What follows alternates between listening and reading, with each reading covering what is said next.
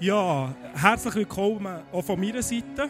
Ich bin gespannt, was Gott uns heute wird sagen Weil äh, im Rahmen von dieser Serie Speak am Listening bin ich überzeugt, ich soll euch heute so richtig ermutigen, unzufrieden zu werden. Und zwar so richtig unzufrieden. Darum auch der Titel wird unzufrieden. Und ich glaube, das muss ich noch ein bisschen ausholen und noch ein bisschen erklären zuerst. Aber zum Anfang werde ich mal beten. Herr Jesus, ich danke dir vielmals, dass wir hier sein dürfen, dass wir dürfen hören von dir, dass wir dich dürfen anbeten, dass wir dürfen deine Herrlichkeit spüren. Ich lade dich, komm hier in diesen Saal rein und erfüll hier den Raum mit deiner Liebe, mit deiner Herrlichkeit. Und ich bitte dich, dass du uns unser Herz auftust, dass du unser Herz öffnest, dass wir können spüren wie dein Herz ist, wie du fühlst in dieser Welt. Wie du dein Herz für uns wie dein Herz für uns schlägt, Jesus. Ich bitte dich, dass du uns da zeigst, was dran ist. Amen. Ja, ich muss ein bisschen weiter ausholen. Viele von uns, wir sind ja immer ein bisschen auf der Suche was, was, nach einer Vision. Was ist der Sinn in unserem Leben? Für was hat Gott uns da hergestellt? Und in diesen Momenten sind wir aber immer froh, wenn Gott zu uns redet. Und meistens sagen wir so ein bisschen, ja, also Gott muss wirklich ganz klar zu mir reden und dann, dann folgen ich dem und dann machen ich es auch. Und dann setzen wir uns her und wir warten und warten und warten und es kommt einfach nichts. Wir hören nichts und wir denken, irgendwie, ja komm Gott, ich bin doch da, red zu mir und irgendwie werden wir frustriert. Und wir hocken und denken, warum Gott redest du nicht wie zum Mose, zu mir durch einen brennenden Busch? Das ist so klar, dass du geredet hast. Wenn ich das sehe. Der brennende Busch, du schnurrst da draus, das ist klar, das kannst du nur draus sein. Und dann wird auch machen, was du willst. Dann wird auch verstehen, was du für mich vorhast. Ein kurzes Newsflash. Ich habe das Gefühl, Gott redet nicht so zu uns. Zumindest nicht, ohne uns darauf vorzubereiten. Weil, wo das Volk, am, das Volk Israel am Berg Sinai gestanden ist, hat Gott die zehn Gebote dem Volk gegeben. Und es hat dann das Volk zum, zum Mose gesagt, Gang du und lass du, was Gott sagen hat, und er erzählt uns, weil wir können da nicht zulassen, das bringt nichts um, dem Gott zuzulassen. Was wollte ich damit sagen? Wenn Gott uns aus heiterem Himmel durch einen brennenden Busch wird ansprechen, dann würden wir alle höchstens sagen, äh, nein Gott, hör auf und uns zurückziehen, weil wir die gebaute Ladung Heiligkeit, die Gott da rausgebracht hat, durch den Busch gar nicht aufnehmen können, weil wir nicht bereit sind dazu. Also in diesem Moment eher sagen wir eher, don't speak, I, can't, I just can't listen. Anstatt dass wir sagen, ja Gott, ich bin bereit, komm und rette zu mir. Das wäre eher unsere Reaktion, habe ich das Gefühl. Aber es ist dann bei Mose anders gewesen. Warum hat er Gottes Reden im brennenden Busch können tragen und auch auf dem Berg Sinai oben? Während das Volk, das ganze Volk Israel das Gefühl hatte, nein, die, die, Gott, die Stimme von Gott, die vertragen wir nicht, die kann ich nicht, da kann ich nicht zulassen. Und vor allem, was für eine Haltung hat dort Mose gehabt, für das er konnte sagen, speak, I'm listening. Und noch viel mehr, wie können wir genauso diese Haltung ebenfalls annehmen? Für dass wir wirklich können aus diesem brennenden Busch raus Gott hören und er redet direkt in unser Leben hinein. Um das soll es heute gehen. Schauen wir mal so ein Schlüsselerlebnis im Mose an. Und ähm, wo das der Mose so richtig unzufrieden ist worden. Und zwar im 2. Mose 2, Vers 11, dort steht, als Mose erwachsen geworden war, ging er zu seinen Landsleuten und sah, wie sie hart arbeiten mussten.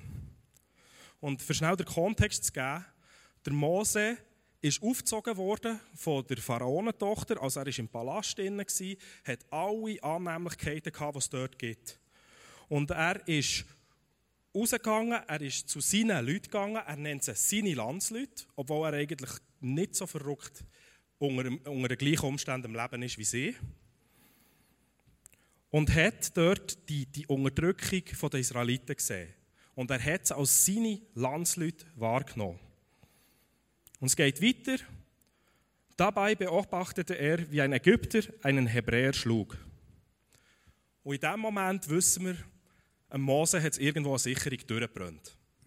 Er, äh, und, und ich bin mir so ein bisschen am überlegen, wie das hätte können aussehen Dass der Mose dort steht und beobachtet, wie die Hebräer am Schuften und am Krüppeln und am Krampfen sind, alles für die Ägypter. Und er hat da realisiert, hey, nein, das geht schon seit Jahrhunderten geht das so. Die Hebräer müssen krampfen, werden ausgenutzt, ausbeutet. Hey, vor kurzem haben sie sogar ein Wunder, dass sie überlebt haben, aber sie müssen ihren neugeborenen Sohn ersäufen, weil die Ägypter nicht wollen, dass sie weiterhin so wachsen. Wie kann das sein? Und jetzt sehe ich noch das. Jetzt sehe ich noch das, wie der Ägypter einen von meinen Brüdern schlägt. Es kann nicht sein und es brennt ihm wirklich durch und er geht suchen. Vers 12. Ähm, er schaut sich auf alle Seiten um, vergewissert sich, dass ihn niemand gesehen hat, er geht ab und erschlägt den Ägypter. Es hat ihm gelangt, es war der Moment, wo das Fass zum Überlaufen gebracht hat, wo er gesagt hat, bis dahin und nicht weiter, jetzt muss ich etwas machen. Und dass der wirklich emotionsgeladen hat müssen sein, einfach ähm, kann man daraus herauslesen, ich meine, jemand erschlagen hat nicht einfach einmal im Eisengring gezwickt und damit hat es gehabt, sondern er ist wirklich zu und hat geprügelt, bis der nicht mehr gelebt hat. Also da muss wahnsinnig etwas abgegangen sein im Mose. Am nächsten Tag ist sogar noch so das Eintöpfchen oben drauf gekommen. Das Öl ins Feuer gegossen worden. Am nächsten Tag ging Mose wieder hinaus und sah, wie zwei Hebräer miteinander stritten. Und auch hier hat er es nicht mehr ausgehalten und musste dazwischen gehen. Und, hat, und er hat dort gesagt, warum schlägst du einen Mann aus deinem eigenen Volk?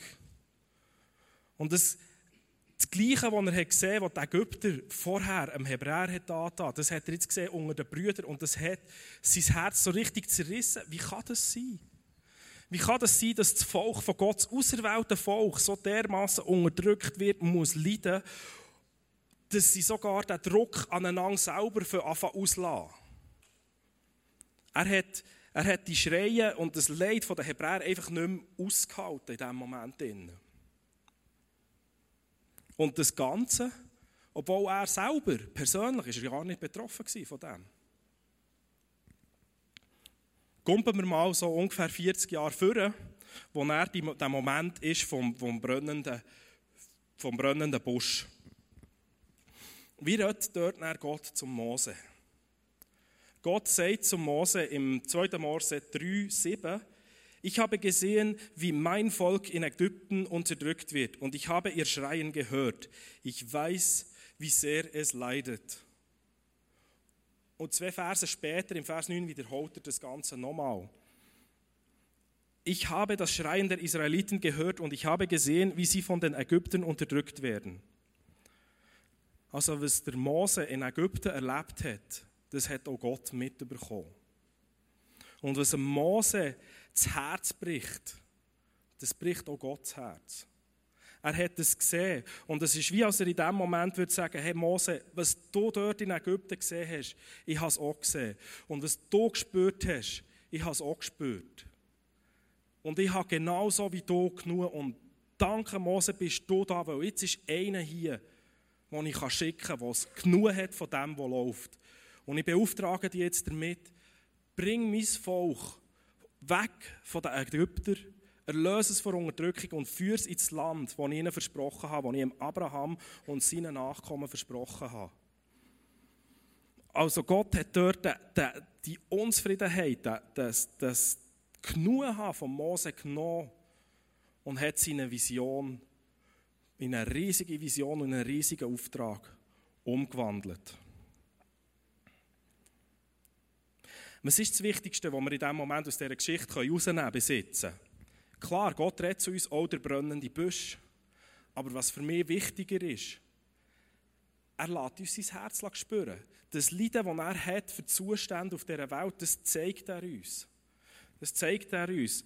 Und ähm, der Bill Hybels Leiter von, von der Willow Creek Church in Amerika, der nennt es das Leiden, das man spürt, wo Gott teilt mit ihm, nennt er Holy Discontent. Also eine heilige Unzufriedenheit. Und um diese Unzufriedenheit geht es.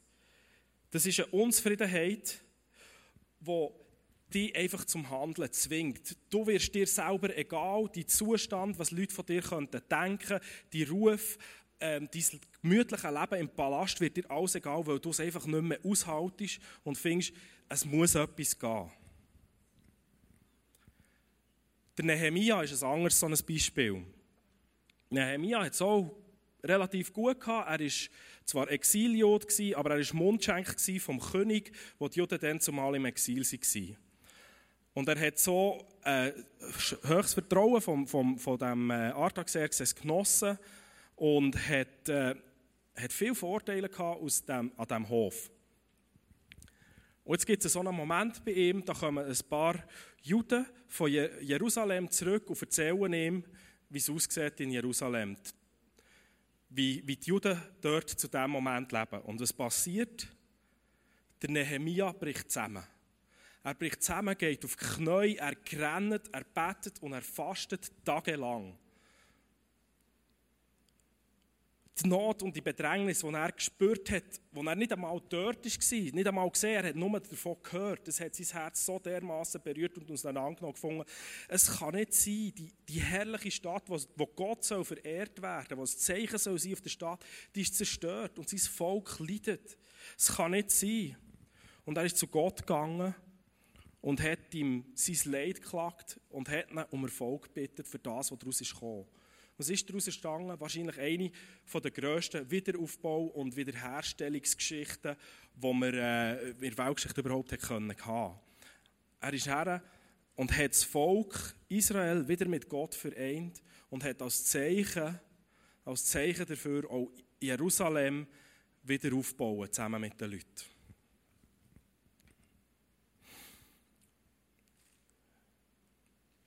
Gott hat ihm das Leid, sein Leid für sein Volk gezeigt. Und daraus ist beim Nehemia eine riesige Vision entstanden.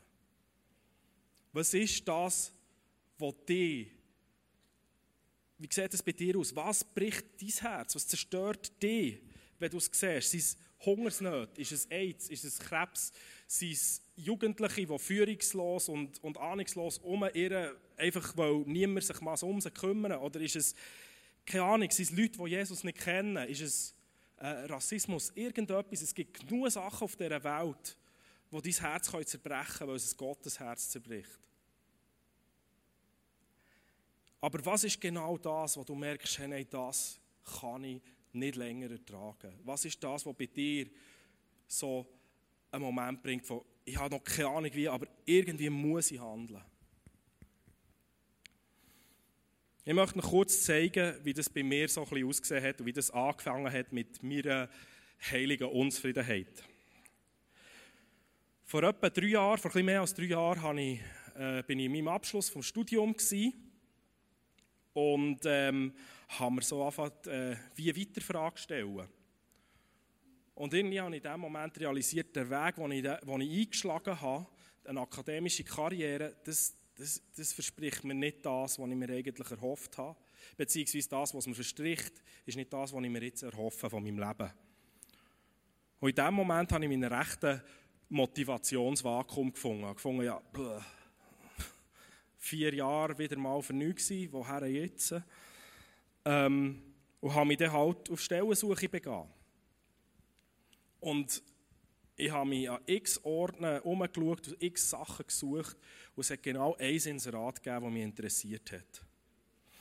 Dort habe ich mich logisch schon beworben und während dem Bewerbungsprozess äh, hat es bei mir angefangen mit, dem, mit dieser heiligen Unzufriedenheit. Ich habe plötzlich realisiert, jetzt bin ich doch neun Jahre an dieser Uni gewesen. Christ. Ähm, und ich habe kaum über meinen Glauben geredet, mit kaum jemandem. Und, ich, und alles nur, weil ich mich geschämt habe, zu meinem Glauben zu stehen. Es ist mir in dem Moment echt so dermaßen erbärmlich vorgekommen. Und es ist heutzutage immer noch, es ist, wie kann ich den Tod von Jesus annehmen, dass er für mein Leben gestorben ist und dass ich an meinem eigenen Körper Erlösungskraft spüren kann. Ich weiß nicht, ob du das jemals gespürt hast. Wenn einfach alle, alle Schuld, alle Druck, alle, alle Verurteilung von dir abgeht in einem Moment. Ich weiß nicht, ob du es je gefühlt hast. Es ist so äh, 50 Kilo Rucksack, den du, wo du 100 Kilometer lang mitgetragen hast und dann legst du ihn das erste Mal ab. Ungefähr so das Gefühl. So fühlt sich das an. Und das Schönste daran ist, den Rucksack musst du nicht mehr aufnehmen. Der Rucksack trägt Jesus für dich. Er hat ihn für dich getragen. Und die, äh, genau, ich habe das erlebt am eigenen Leib. Und ich habe mich geschämt. Das hätte irgendwie nicht können sein Ich meine, ich habe geheiratet, ich hatte eine Frau und eine Frau erfahrt doch eigentlich so ziemlich alles über das Leben. Meine Frau hat nicht gewusst, dass ich Christ war. Wie kann das sein? Und es ist dann auch noch mehr dazu gekommen. Ich habe mein Leben angeschaut. Ähm, mein Lebenszeugnis hat mich zu diesem Zeitpunkt einfach nur noch jämmerlich gedacht. Sicher, so, wenn man es weltlich betrachtet, ist es mir eigentlich sehr gut gegangen. Ich hatte Erfolg im Sport, im Studium, ich hatte eine Beziehung, ich habe geheiratet, es ist das Kind dazugekommen. Das ist alles super. Ich hatte sogar noch genug Geld, hin und wieder viel zu teuren Wein zu kaufen. ähm, aber wenn wir mein Leben aus geistlicher Sicht haben betrachtet, ich habe im 99 habe ich mich für Jesus entschieden. Und wie hat es dann ausgesehen zwischen so 16 und 7, 28? Was habe ich genau gemacht? Was haben die Leute von mir erfahren? Wie hat mein Leben ausgesehen? Äh, ich habe den Leuten alles erzählt. Saufgeschichten, Fressgeschichten, ähm, wie geil das doch Football ist als Sport, ähm, was sonst noch alles ich für einen geilen Sieg doch bin. Also so ein Schrei nach Aufmerksamkeit. Und dann daheim, Kompi an, Pornos rein, reinziehen, alles Mögliche. Und dann habe ich dort in dem Moment gedacht, hey, wie kann das sein? Was ist das für ein Zeugnis für die Herrlichkeit von Jesus? Ist Jesus für das gestorben, dass ich sein, sein sein Werk so ehren? Kann es das wirklich sein? Und eben, wenn man die Frucht anschaut, ich war neun Jahre in der Uni, 13 Jahre im Football, hunderte von Leuten gelernt kennen und länger mit denen unterwegs gewesen. Wie viele von denen haben erfahren, dass ich Christ bin? Fünf, vielleicht zehn. Aber auch nur, weil gegen das Ende zu mir der, der Glaube wichtiger ist geworden. Über eine lange Zeit ist es einfach wirklich nicht sichtbar in meinem Leben. Und das hat mich in dem Moment durch das darf nicht sein. Es darf nicht sein, dass die Leute nicht wissen, was Jesus für mein Leben da hat. Und es ist darüber ausgegangen, es darf grundsätzlich nicht sein, dass sich Christen für das Evangelium schämen.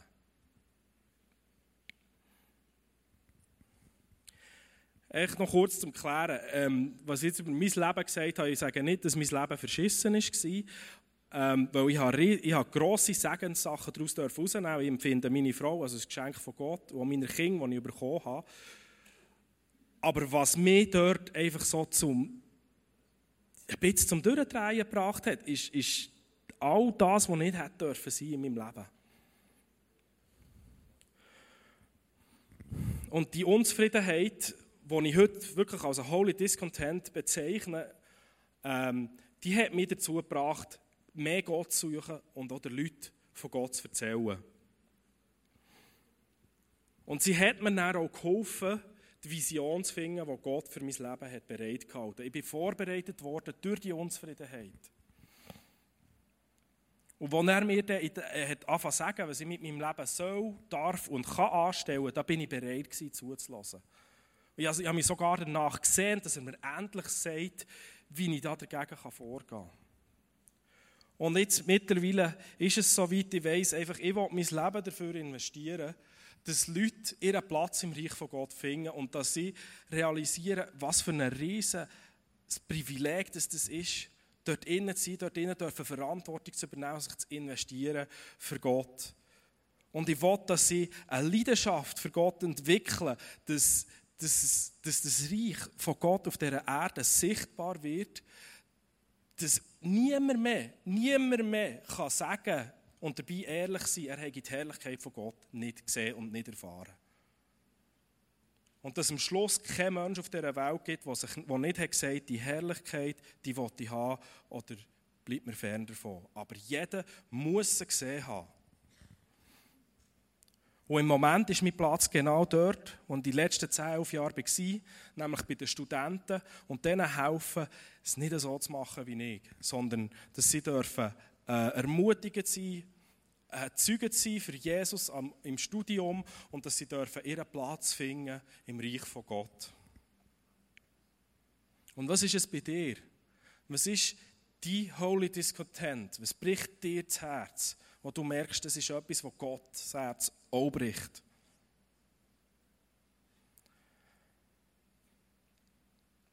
Wenn du so etwas erfahren hast, dass du etwas hast, das dir wirklich der Nuki rausjagt, ähm, wie gehst du damit um? Der erste Punkt, den ich aufgreifen dabei ist, nähr die Unzufriedenheit. Es ist vielleicht ein bisschen gegen Normalverbrauch. Wenn du unzufrieden hast mit etwas, dann gehst du ihm auswegs, dann willst du es loswerden, aber nähr Der, der Bill Heibels der hat eine riesige Vision für die lokale Gemeinde oder für die lokalen Gemeinden. Sein Anliegen ist es, dass die Gemeinden ihr volles gottgegebene Potenzial dürfen finden und ausschöpfen. Und was macht er jeden Sommer? Er geht jeden Sommer in eine Gemeinde, die am Aussterben ist. Wo die Leute davon gehen, wo ich merke, da geht es nicht mehr lang, bis die sich werden auflösen, das Gebäude verkaufen. Warum macht er das?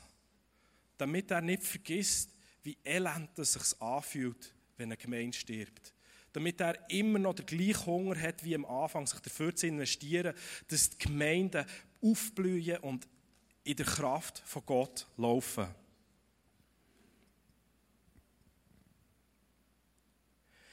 Um den Bogen zu Speak, I'm listening wieder ein bisschen zu schließen. Der Mose war mit diesem Erlebnis bereit gewesen, zum Pharao zu gehen. Der Nehemiah war bereit gewesen, der Artaxerxes anzuholen für alles, was sie brauchen. Für das sie das Herzensanliegen, das sie von Gott bekommen haben, haben können umsetzen Und dass sie können die Worte, die Gott ihnen gegeben hat, diesen Führern, diesen, diesen Königen weitergeben. Und glaubt mir, ich glaube, es war nicht so einfach, gewesen, als Mose vor einem Pharao herzustehen und zu sagen, lass mein Volk ziehen, weil sonst kommt die Plage, dann kommt die Plage, dann kommt die Plage. Der Pharao war sozusagen der Gott der Ägypter, der, lebendige, äh, der menschliche Gott auf Erden. Und vor dem ist er hergestanden, weil er Gott in seinem, in seinem Herzen hören reden und eben auch das Herzensanliegen hatte. Wo wir haben auf die Unzufriedenheit, die ich habe über mein damaliges nicht Jesusmäßige Leben, immer wieder auch äh, selber Schritte zu wagen und Erfahrungen, Erfahrungen zu machen, damit die anderen ermutigen wirklich auch Jesus nachzufolgen. Ein Beispiel dazu, vielleicht erinnert ihr euch noch an das letzte Mal, als ich predigt habe, habe ich davon erzählt, von einem Erlebnis im Zug mit einer Frau, ähm, wo wir es war der Moment, wo wir Gott hat, zuerst durch die Bibel, dann durch Gedanken, dann durch Minimum drei Zeichen, die also wirklich krasse Zeichen waren, hat er mir gesagt, biete dieser Frau Gebet an. Und was dann ist passiert ist, ich habe mich geschlagene 50 Minuten lang mit dem Gedanken, mit diesen Zeichen umgekämpft und am Schluss ist die Frau zum Zug aus, ohne dass ich auch nur ein Wort zu ihr geredet habe. Und das Ereignis, das hat mich auch frustriert. Das hat mich unzufrieden gemacht. Gott hat dort so klar zu mir geredet und ich habe ihm einfach nicht gefolgt. Und das kann doch nicht sein. Ich nenne mich Nachfolger von Jesus. Jesus hat den Leuten Gebet angeboten, noch und nöcher. Er hat sie geheilt. Und ich habe mich dort nicht getraut, auch nur etwas zu sagen. Das kann nicht sein. Und dann vor etwa einem Monat, anderthalb, ja, mittlerweile ist es bald anderthalb, zwei her, ähm, bin ich wieder mal auf den Zug gegangen und das schon beim Einstieg war mir klar gewesen, Gang im Speiswagen rein, zwei Wege weiter, das dritte Abteil links und setze dich dort her. Und dann hat es angefangen mit dem Ja, aber. Aber warum nicht rechts? Gang rechts, wenn du willst. Äh, ja, was? Aber rechts oder links? Das sind ganz andere Leute. Also ich meine, ähm, äh, spielt es keine Rolle? Spielt keine Rolle. Und dann habe ich mich schon dort, während dem Reinlaufen, äh, bin ich im Hadern und alles. Und dann habe ich mich dann doch im dritten Abteil links hergesetzt. Ähm, aber dann bin ich dort gehockt und habe mich gefragt, was es genau soll, weil irgendwie hat sich nichts irgendwie klar gezeigt. Aber dann in dem Moment, wo der Zug abfährt, sehe ich im Abteil schräg wie so wie eine Frau hocken mit geröteten Augen oder geröteten Nase. Und dann hatte ich das Gefühl, gehe zu dieser Frau her und frage, ob alles in Ordnung war. Und ich gefunden, ja, aber äh, hallo, ich, meine, ich, kann ich nicht machen. Ich sehe nicht, ob sie wirklich im Grennen ist. Und wenn sie nicht im Grennen ist, dann weiß ich doch nicht, dass es nicht stimmt. Also kann ich noch nicht fragen, ob alles in Ordnung ist. Ähm, gehe her und frage sie, ob alles in Ordnung ist. Und dann bin ich auch wieder dort am, am Kämpfen gewesen, bis zu dem Moment, wo ich mir selber gesagt habe, hey, nein, wenn du jetzt nicht aufstehst, die Mut zusammennimmst und zu dieser Frau hergehst, dann hast du nichts anderes als ein weiteres Versagenszeugnis. Und dann habe ich gefunden, also gut, so kann es nicht sein. Bin aufgestanden, bin übergegangen zu dieser Frau und habe gefragt, so, äh, du, äh, ist alles in Ordnung? Und dann schaut die so rauf. Äh, ja, ich meine, äh, sehe ich so schlimm aus? Und dann bin ich so dort gestanden, um, danke Gott für das. ähm, dann habe ich mich so ein bisschen halbpatzig erklärt, ja, weisst, sorry, ich habe da gerötete Augen, gerötete Nase, ich dachte, komm mal fragen. Dann hat sie gefunden, aha, nein, nein, nein, sie haben nur schlecht geschlafen. Sie waren bei einer Kollegin, gehen übernachten, die hat gerade ein Neugeborenes gehabt. Hat nicht so viel gepfuset dementsprechend. Am nächsten Tag ist sie halt gerade an einem neuen Arbeitsplatz, am ersten Arbeitstag gegangen. Und dann ist dann noch bis um 8 Uhr am Abend gegangen. Und jetzt waren sie recht auf der Schnur. Wir waren dann schon etwa 10 Uhr am Abend gewesen, von Zürich auf Thun unterwegs. Und dann hatte ich dort so das Gefühl, gehabt, bleib mit dir noch ein bisschen im Gespräch. Und es ist mir relativ leicht gefallen, weil äh, unser jüngster Sohn, der Nathanael, ist vielleicht auch zwei Monate alt gewesen dort. Ich konnte also nachvollziehen, wie das so ist. Dann ähm, haben sie gefragt, ob ich herhocken. Und sie gefunden, ja, sicher, kein Problem. Ähm, es ist sowieso gäbiger, mit jemandem zu reden, als einfach nur Stunde vor sich her zu starren. Und dann bin ich dort gehockt mit ihr, haben zuerst ein bisschen über Babys und äh, nicht Pfusen und all das geredet. Und irgendwann sind wir auf, auf das Arbeiten gekommen. Und bei mir mit Arbeiten, geht es ziemlich schnell mal um den Glauben. und habe dort erklärt, wie das ich ähm, Jesus und das, was er da hat, für uns erleben und wie das, das was er predigt, in den Evangelien wichtig finde für das Zusammenleben von allen Menschen. Und so im Rahmen von dem hat sie dann gesagt, ah, das ist ja jetzt super, da bin ich in richtiger Quelle. Was ist denn das Wichtigste, was Jesus gelehrt hat? Und dann bin ich dort gestanden, so wie, wie gekläfft, und dachte so, was die mich jetzt verarschen? so, äh, Steilvorlage, das Evangelium zu erzählen, habe ich noch nie in meinem Leben bekommen. Auf jeden Fall konnte ich das nicht in diesem Moment ergreifen und wir sind die restlichen 35 Minuten im Zug über Glauben, was er für mich bedeutet, was das Evangelium beinhaltet, am Reden gewesen. Und äh, wir haben sogar noch zu wenig Zeit am Schluss. Also ich sehe, das ist so ein Zückerchen daraus, das rausgekommen, weil ich mich nicht zufrieden gegeben habe mit der Situation, die ich hatte mit der vorderen Frau habe ich dort jetzt ein Erlebnis machen mit Gott. Voilà. Einfach eine Warnung muss ich rausgeben zu dieser heiligen Unzufriedenheit. Und zwar, eine Unzufriedenheit kann dich immer auch negativ frustrieren. Also jede Unzufriedenheit hat, hat die Möglichkeit, dass du negative Konsequenzen daraus ziehst. Schauen wir nochmal den Mose und den Nehemia an. Beide hatten ein sehr hohes Frustrationslevel. Der Nehemia ist auf Knie vor Gott und hat tagelang gebetet. Mose ist gegangen und einen umgebracht. Geht auf Knie vor Gott und betet.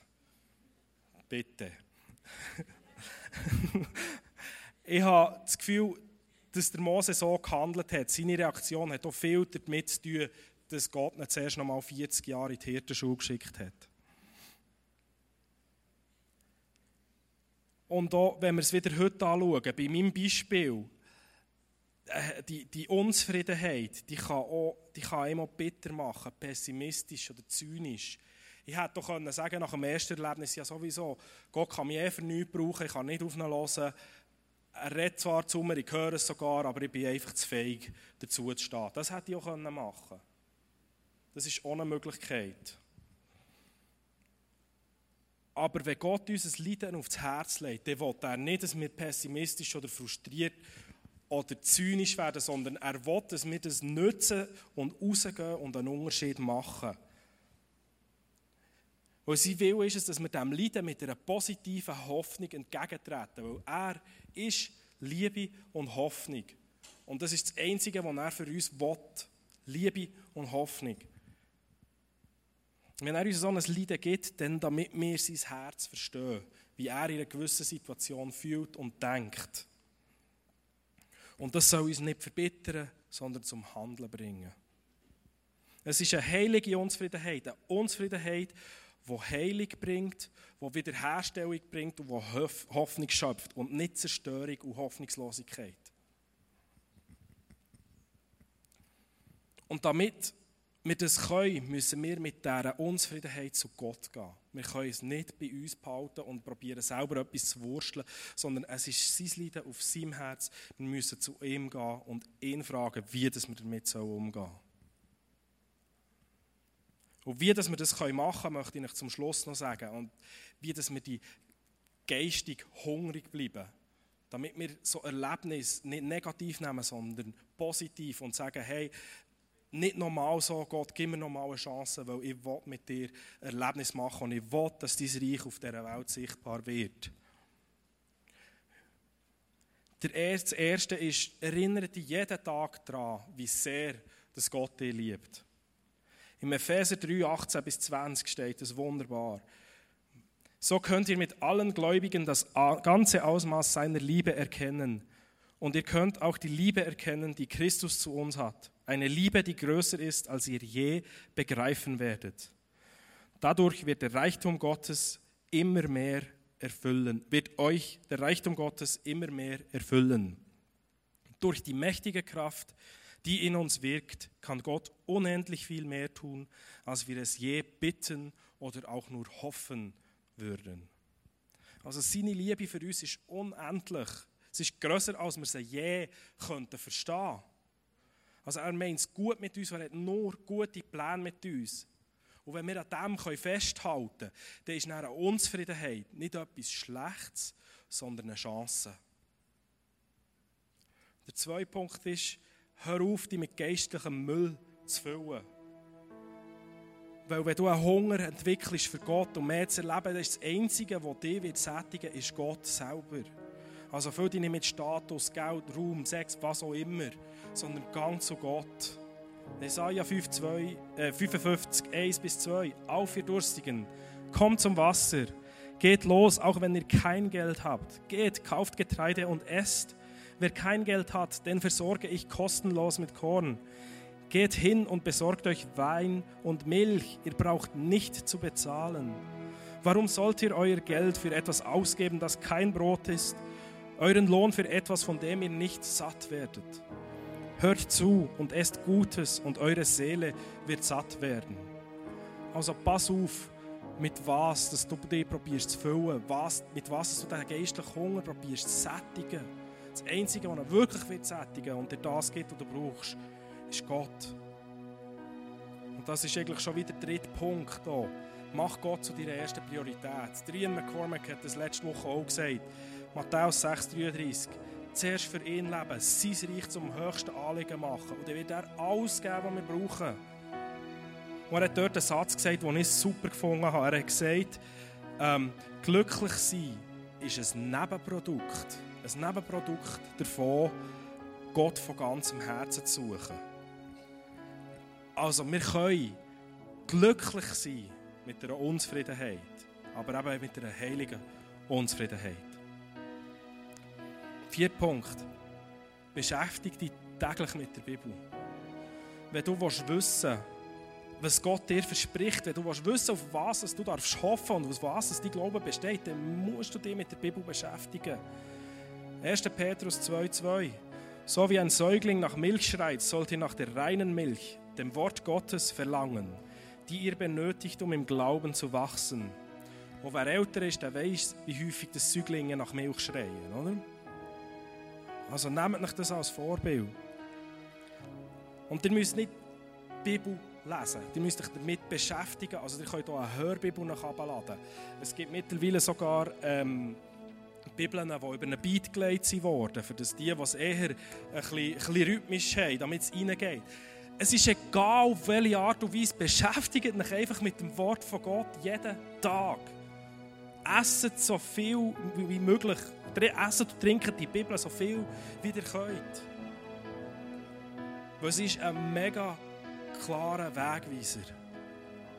Und der letzte Punkt ist, umgib dich auch mit Leuten, die ebenfalls danach hungern, Gott mehr zu erleben und besser kennenzulernen. Der Mensch ist ein Herdentier. Und wir werden uns mit den gleichen Sachen beschäftigen wie die Leute, die wir uns am häufigsten damit umgeben. Also darum umgib dich mit Leuten, die nach Gott hungern. Weil die verstehen dich. Und die können dir auch helfen, bei den Herausforderungen dran zu bleiben. Und eine klare Möglichkeit dazu wäre, in eine Kleingruppe zu gehen. In eine Kleingruppe zu gehen, in eine Small Group. Wenn du noch Kenner bist und wirklich eine willst gehen, melde dich am, am äh, Welcome Point, dass man schauen kann, wo das du herpassen Auch wenn ich das Gefühl habe, dass wir nicht alle zu dem berufen sind, wie der Nehemia und der Mose vorabzugehen und Leiterfiguren zu sein, auf die Art und Weise, wie sie es waren, so bin ich überzeugt, dass Gott mit uns allen sein Herz teilen will und er will uns zeigen, was sein Herz bricht in dieser Welt.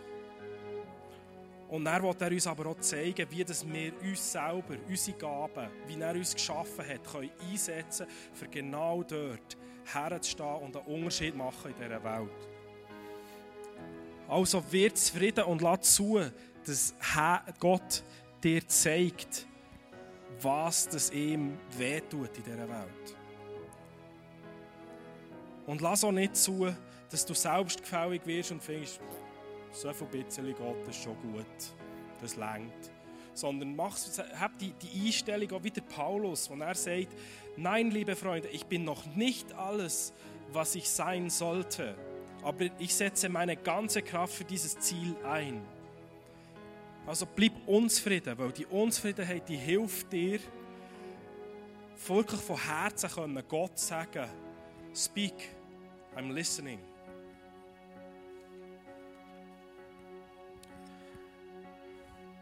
Herr Jesus, ich danke dir vielmal, dass du ein Gott bist, wo die Welt nicht egal ist, wo sieht, was passiert, wo alles Leid hier wahrnimmt und wo das Leid dein Herz wirklich zerbricht, wo sagt, warum? Ich habe euch nicht für das geschaffen, Menschen.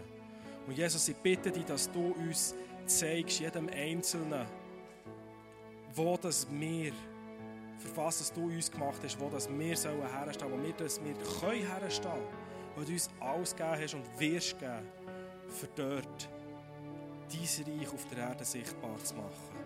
Und Jesus, ich bitte dich, dass du uns alles gibst, was wir brauchen, dass du uns alle Liebe gibst, alle Hoffnung, alle Kraft, die wir brauchen, für das zu machen, für das wir realisieren, was für ein guter Gott du bist und wie du uns und deine Schöpfung eigentlich gedacht hast. Amen.